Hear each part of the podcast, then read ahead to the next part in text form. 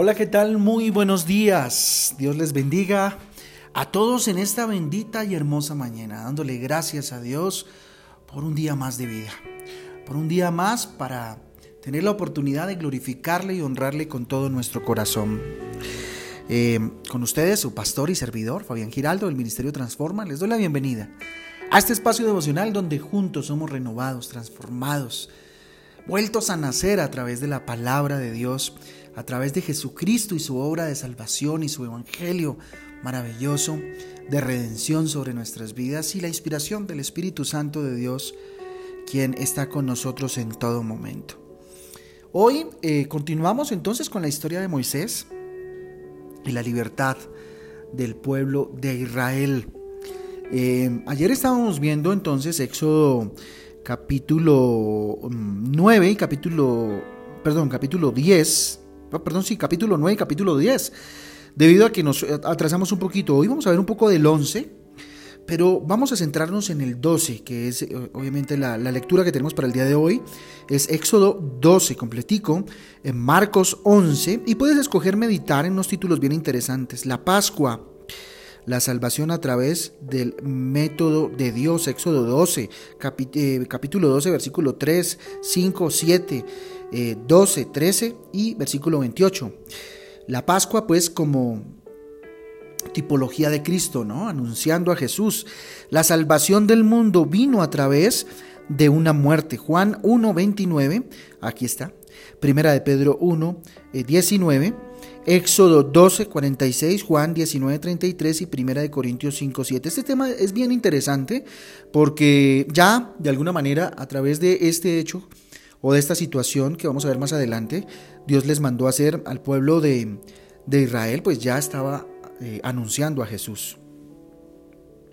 El juicio para unos es salvación para otros. Éxodo 12, 27 y Juan 3, 18. Pues bien, como les dije, entonces vamos a, para no perder el hilo de la historia, el hilo narrativo de la historia, pues eh, volvemos un poco a Éxodo 11. En Éxodo 11 Dios indicó a Moisés que vendría una última plaga. Recuerden que ya había ido varias veces y pues definitivamente Faraón no quería eh, ceder a pesar de las grandes plagas y del gran mal que éstas estaban produciendo a su pueblo, ¿verdad?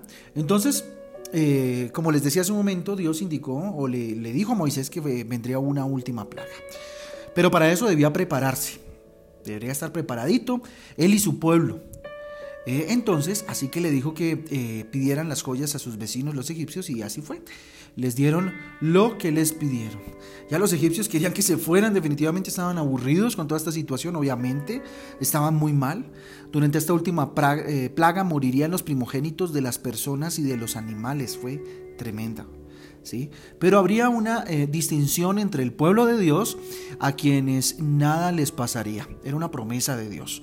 Los mismos egipcios rogarían al pueblo que se fueran porque eh, el faraón en su corazón ya había determinado no dejarlos ir de ninguna manera y Dios se lo permitió así. Entonces, ya, de verdad, los egipcios estaban cansados, ¿sí? Y aquí reflexiono algo rápidamente en Éxodo 11 para pasar a, a, Éxodo 12, y es eh, definitivamente eh, hasta dónde tenemos que llegar en medio de una situación tan complicada como esta. ¿Sí? ¿Hasta dónde? ¿Para qué llevar los conflictos hasta las últimas consecuencias? A veces permitimos eso en nuestras vidas, por la terquedad, por, Dios mío, por todo esto, llevar hasta las últimas consecuencias situaciones que están haciéndonos daños. ¿sí? ¿No es mejor arreglar las, las cosas por las buenas cuando eh, se tiene control sobre las decisiones finales? ¿Sí? ¿Por qué buscar perder ambos en vez de ceder ambos? Esto pasa mucho en el matrimonio. ¿Por qué nos paramos en una posición y no cedemos? Si podemos sentarnos y hablar, lo mismo en las familias, los hijos con los papás. Mire, el momento más especial es el momento del grupo de oración familiar, donde usted tenga un día a la semana, insisto, donde usted se reúna con toda su familia alrededor de una oración y de un versículo bíblico. No tiene que ser un gran estudio bíblico, reúnase y estudie un solo versículo. Si usted lo necesita, si necesita temática, pues eh, están dispuestos nuestros teléfonos. Es no más que me, que, me diga y le estaré mandando el material que necesita para hacer ese, ese, ese momento importante eh, alrededor de la palabra de Dios y poder, poder ahí ceder y poder ahí solucionar tantos problemas que se presentan en medio de la familia. Dios eh, ve cómo, cómo, cómo, somos, ¿no? Eh, Dios nos ve eh, proyectados al futuro, cómo seré y cómo soy ahora. Por, eso es importante entender, entender eso. Dios siempre advierte a tiempo y me da la salida antes de que lleguen las dificultades. ¿Sí? Eh, Dios no quiere el mal, ya lo, hemos, lo, hemos venido discutiendo hace rato, ¿no? Por eso da la oportunidad y la misericordia antes que el mal venga. Dios me hace diferente y además me hace especial. Él me advierte, pero también ah, en muchas ocasiones me protege. ¿Cuántas veces Dios no le ha protegido a usted de cualquier situación complicada? Mire, Dios nos escogió y además de darnos un buen nombre, eh, nos cuida. Dios jamás pasará por encima del libre albedrío de cada persona, por muy mala que sea. Sin embargo, defenderá a los suyos de toda raíz de maldad. Dios guarda nuestras vidas. Fíjese lo que dice ya en, Éxodo 18. Eh, ya Dios, a través de Moisés y Aarón, instruyeron al pueblo para celebrar la Pascua. La Pascua que consistía en eh, celebrar una comida en familia y eh, había una señal que era hacer un sacrificio a Dios y la sangre de este, de este sacrificio ponerla en el dintel de la puerta para que la muerte que venía acechando a los primogénitos, pues no tocara a los judíos. Y entonces les enseñó a celebrar la Pascua. Su año empezaría con esta fiesta. ¿sí? Eh, cada familia cuidaría por 14 días eh, un cabrito o cordero de un año, el cual sacrificarían y con su sangre pintarían el marco de la puerta de sus casas, como se lo dije ese momento. La carne la comerían asada y si la familia era muy pequeña debían unirse con sus vecinos. Entonces, debían comer la comida totalmente eh, vestidos como listos para salir, porque estaban a punto de, la libertad. ¿sí? Fíjense cómo esto se parece a Jesús. ¿sí? Cuando recibimos a Jesús como Señor y Salvador, estamos, Dios nos reviste de nuevos vestidos para salir a la libertad. Esa noche sería la última plaga, morirían todos los primogénitos de las casas que no tuvieran la sangre en los marcos de la puerta como señal, ¿sí? Como la sangre de Jesucristo. ¿Sí? Quedaría así instituida entonces una fiesta anual para siempre que mm, siete días comerían pan sin levadura y solo trabajarían en preparar los alimentos. Moisés entonces dio esas instrucciones a los líderes de las familias y seguirían celebrando la Pascua y los panes sin levadura incluso cuando hubiera entrado en la tierra prometida. Ellos contarían a sus hijos eh, lo que Dios hizo. Todos juntos adoraron a Dios cuando Moisés terminó de hablar. Ojo, todos juntos adoraron a Dios, reconocieron a Dios como su Señor. ¿Sí? La noche que pintaron sus marcos murieron los primogénitos egipcios. Hubo gran clamor. Ustedes imaginan el dolor tan fuerte. Faraón echó a los israelitas y, los apresuraron porque temían morir ellos también. Salieron esa noche 600 mil hombres más sus mujeres y sus niños. También salieron con ellos personas de todas partes y todos llevaban gran cantidad de posesiones. Precisamente ese día cumplieron 430 años de vivir en Egipto. Eran 430 años de esclavitud. ¿Usted se imagina? Que de un momento a otro el faraón lleno de dolor les dijo, lárguense, perdónenme la expresión, váyanse de acá. Por eso deberían estar listos porque esa sangre significaba libertad, que los protegía, pero que también les daba libertad ese sacrificio, como Jesús nos dio sacrificio vivo a nosotros, como, Jesús, perdón, se convirtió en sacrificio vivo para nuestra libertad. Fíjense cómo, cómo esto evoca lo que Jesús iba a hacer años eh, eh, después. Tremendo, tremendo. Para celebrar la Pascua, tanto judíos como extranjeros debían estar circuncidados los varones, es decir, declarar abiertamente que eran israelitas. Nuestra circuncisión es en Cristo.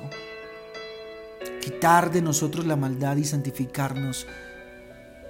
Con esto declarar abiertamente que somos cristianos. Mire, es increíble cómo todo tiene coherencia en la palabra de Dios. Entonces ellos, después de 430 años, ¿qué podían tener en la cabeza si no solamente esclavitud? Y les dieron la libertad de un momento a otro, entonces corrieron todos a los brazos de la libertad, a los brazos de Dios. La reflexión en esta mañana es, estoy listo y en fe esperando una oportunidad de la libertad en sus finanzas, de la libertad en su área emocional. ¿Estoy listo? ¿Usted ya está preparada, preparado para la libertad que Dios trae a su vida? Quién sabe esta semana que venga Dios tenga dispuesto para usted la libertad. Ya hizo el sacrificio, ya oró, ya hizo adoración a Dios por la situación que está pasando. Muchas veces nos quejamos por lo que nos sucede, pero no hacemos nada. Había clamor en el pueblo de, Israel, pero tuvieron que pasar un trato junto con los judíos en las primeras plagas. Después no las tocaron las plagas, pero eso fortaleció su fe, su fe para que el momento cuando llegara la oportunidad estuvieran listos. ¿Está usted listo en fe? ¿Está robustecido en fe para la oportunidad que Dios trae para tu vida? Pero ¿por qué Dios no me permite tener vehículo? ¿Por qué Dios no me permite tener casa? ¿Será que estás preparado para esa bendición tan grande? ¿O todavía tienes mentalidad de esclavo? Porque llevas muchos años en esclavitud en esa área. Puede que sea así. ¿No me he preparado para lograrlo? Tal vez no estoy preparado. ¿Cómo puedo librarme de los males si no soy obediente a Dios preparándome ya si no eres obediente a Dios, pues, pues muy difícil estar preparado, porque cuando no estoy, cuando no soy obediente a Dios, cuando no trabajo, no permito que Dios trabaje en mi carácter, en mi paciencia, pues no voy a estar preparado. Mi terquedad ha traído desgracias a mi familia. Hoy Dios nos llama a dejar la terquedad atrás. No seas más terco, no seas más terca y deja que Dios dirija tu vida. He retrasado mi libertad en Dios y las oportunidades por terco, por terca, por obstinado, por obstinada. Mire, Dios es quien renueva mi candelaro, mi calendario, perdóneme, me enredé ahí un poco. Dios es quien renueva mi calendario, el que me pone en marcha cuando quiere. Dios es el dueño de la vida y del tiempo, guarda del mal a quien le obedece, se anticipa las preguntas que los hijos harán a los padres. Dios protege la vida, Dios protege la vida en Jesús. Es un Dios que libera, un Dios que transforma el corazón de los jefes esclavistas en generosos. Dios obliga a los gobernantes a atender las peticiones de sus hijos. ¿Te quejas tanto de tu jefe? Ora por tu jefe. Y vas a ver cómo Dios cambia su corazón. Dios permite que todos los que deseen puedan ser parte del pueblo escogido. Mucha gente se fue con ellos todos los que desearon. De hecho, muchos egipcios se fueron con ellos. ¿Cuál es la buena noticia en esta mañana? Dios conoce todos los tiempos y me ayuda a aprovechar las oportunidades de la vida. Dios me dice cómo hacer para que eh, me guarde eh, la obediencia en sus palabras. Mire, Dios cumplirá su promesa en el tiempo correcto y mis ojos y mi familia lo verán. Créalo así, confiéselo como tal en esta mañana. Dios quiere darme una nueva temporada, una nueva forma de medir el tiempo y los triunfos. Dios trae un nuevo año para ti y para mí. Mire, pienso que he perdido tiempo muchas veces. Pues resulta que los tiempos de Dios los puede modificar, corregir, acomodar para mi vida, todas las cosas que eh, nos ayudan para bien a los que amamos a Dios. No importa el tiempo o el calendario o, en, que se, en que se muevan los demás, ni el calendario y la renovación de mi vida puede empezar ya mismo. No importa.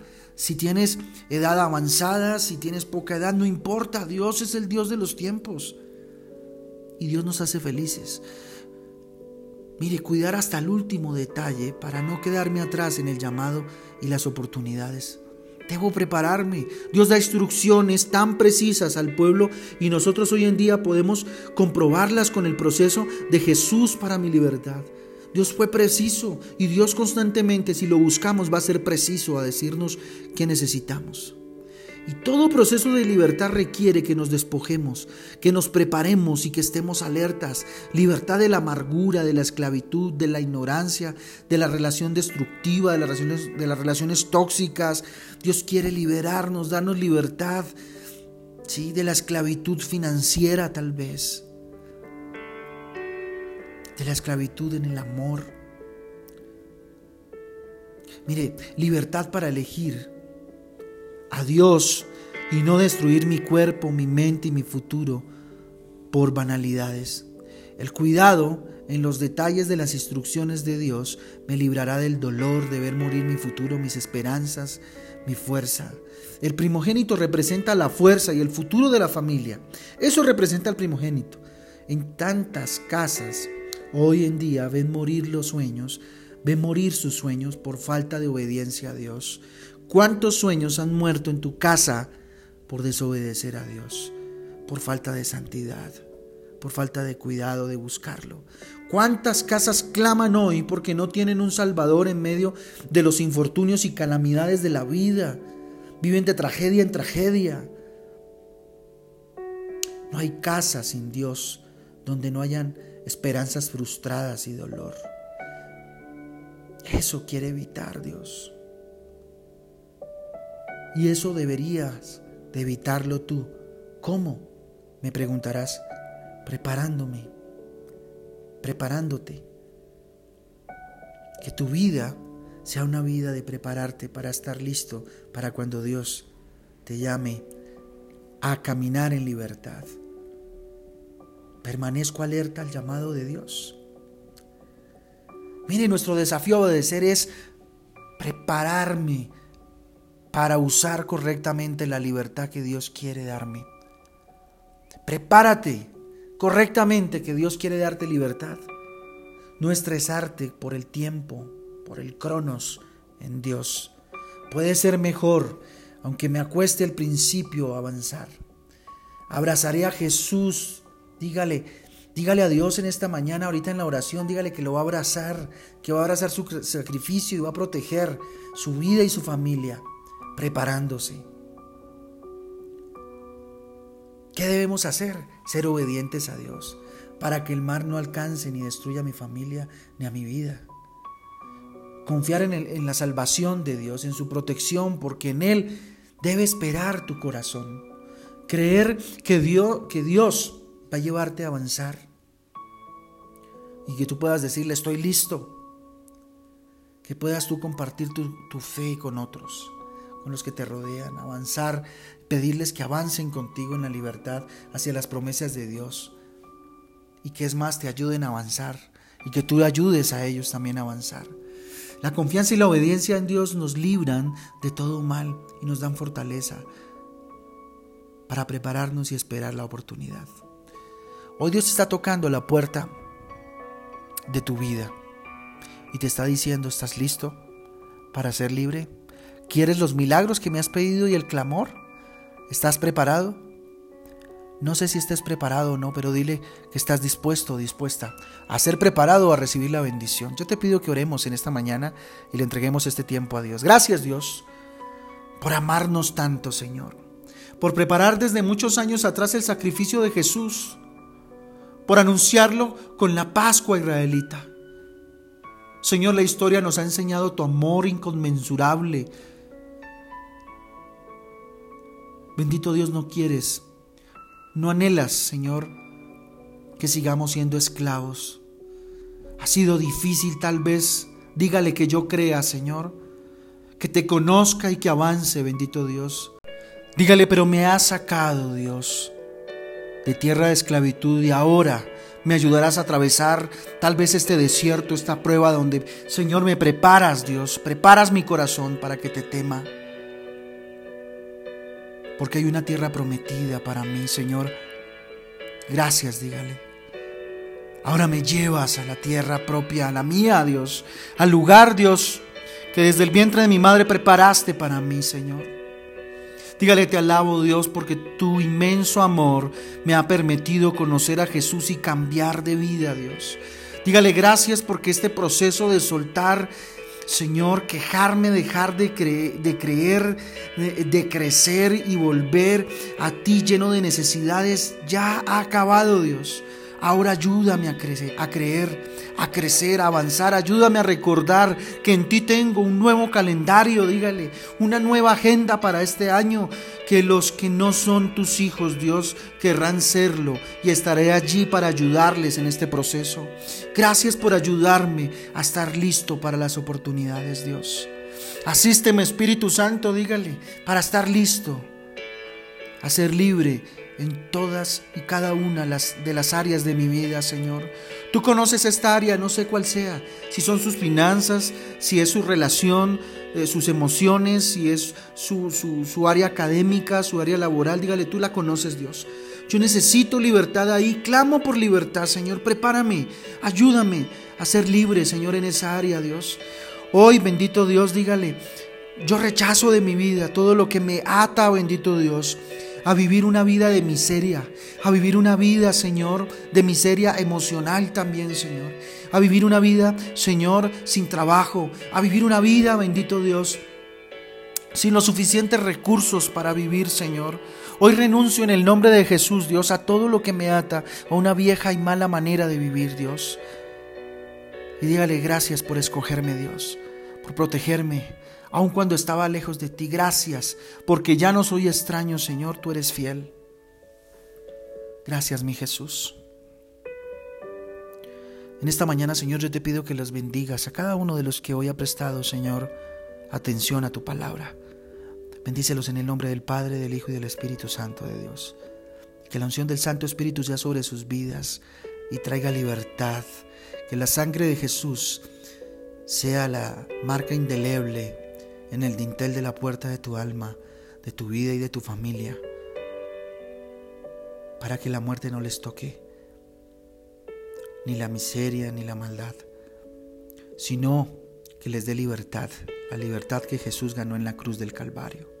Bendito eres, Señor. En el nombre de Jesús, amén y amén. Familia Transforma, Dios me los bendiga y me los guarde. Que el día de hoy sea un día de bendición y de libertad en las manos del Señor. Les invitamos a nuestra reunión, a nuestra reunión hoy a las 5.30 de la tarde, nuestra reunión familiar Transforma. Los esperamos puntualitos para tener un tiempo de alabanza maravilloso, un tiempo de compartir la palabra de Dios y una oración extraordinaria por cada una de las familias. A los demás asistan a sus iglesias, no sé si el día de mañana o el mismo día de hoy.